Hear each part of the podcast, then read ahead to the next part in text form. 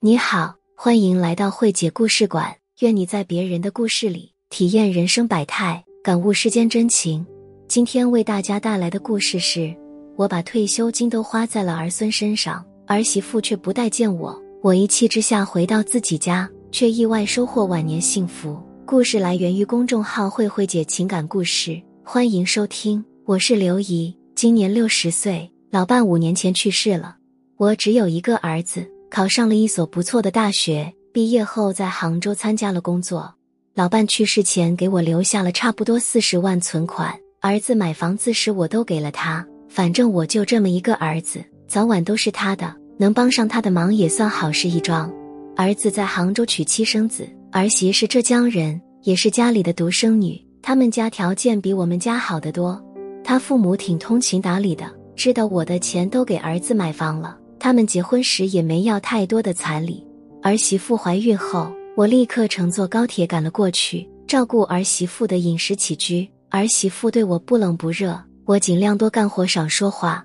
她生下孙子后，我更是处处让着她，包揽了家里的所有家务，家里所有的生活开支都是我出。我的退休金几乎所剩无几，但儿媳妇还是不满意。有一次，我无意间听到她给他妈打电话。嫌弃我做饭口味太重，照顾孩子也不是很细心。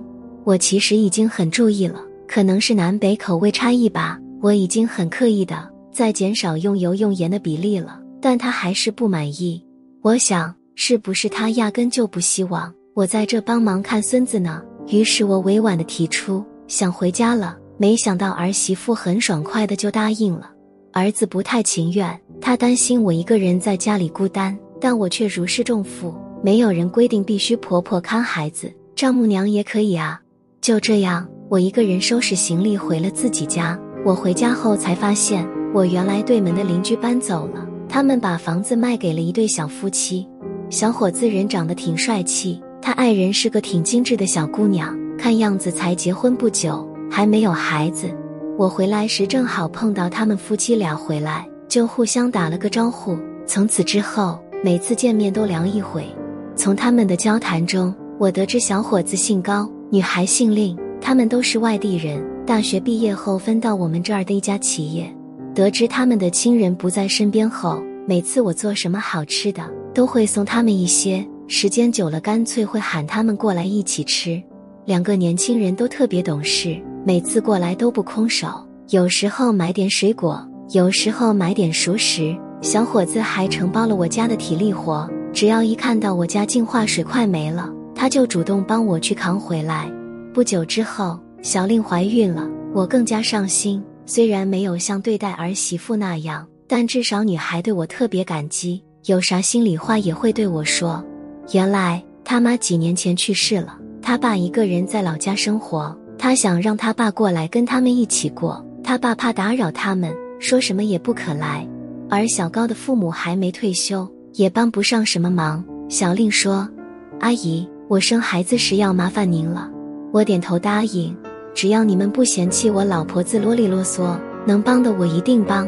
小令生孩子的时候，她公公婆婆来带了三天，恋恋不舍的走了，我全程陪在她身边。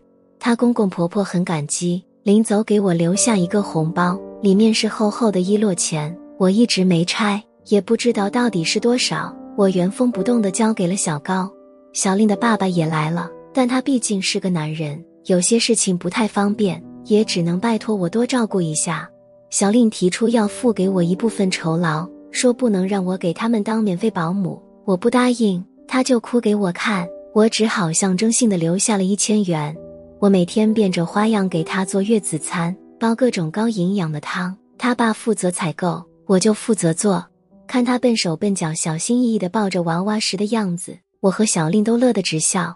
小令躺在床上笑话他父亲的样子，让我想到了我儿子小时候我老公抱孩子的情景，觉得很温馨。五个月后，小令上班了，他爸爸留下来帮他们看孩子，但他总是手忙脚乱的，小令就只好拜托我继续帮忙。年纪大了，总有个头疼脑热，有次我突然发烧，阴得厉害。小令爸爸赶紧给小高打电话，让他请假回来把我送进了医院。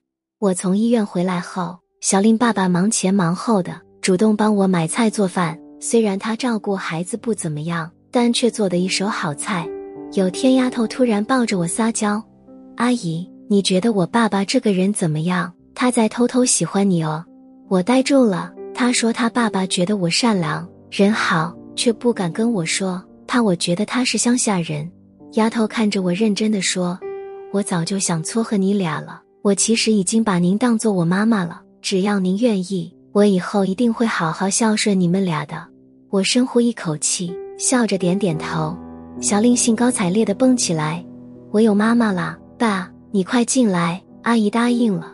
后来儿子回来，和丫头一家一起吃了顿饭。他对这个突然多出来的妹妹还挺满意的。看到我得到幸福，儿子也终于放下了心。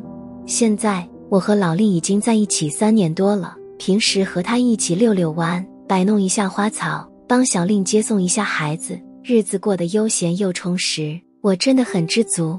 有时候我在想，如果我现在还待在儿子那儿，会有现在的幸福生活吗？慧姐有话说：刘姨在儿子媳妇那没享受到的温情，却在非亲非故的邻居那里享受到了。撇开刘姨与小令爸爸的事情不说，我认为独居老人越来越多，如果儿女离得远，邻居之间互相帮忙照顾，也是一个不错的方法。老人帮年轻人接送一下孩子。帮忙做一些力所能及的事情，年轻人则帮老人干一些体力活，也不失为一种两全其美的生活方式。不在一个屋檐下，避免了不少争端，没有血缘反而更容易互相迁就。大家说有道理吗？今天的故事到这里就结束了。我是慧姐，如果你喜欢本节目，欢迎点赞、留言、订阅我的专辑，也欢迎关注我的公众号“慧慧姐情感故事”。愿我的文字能带给你一些愉悦和启迪，谢谢收听。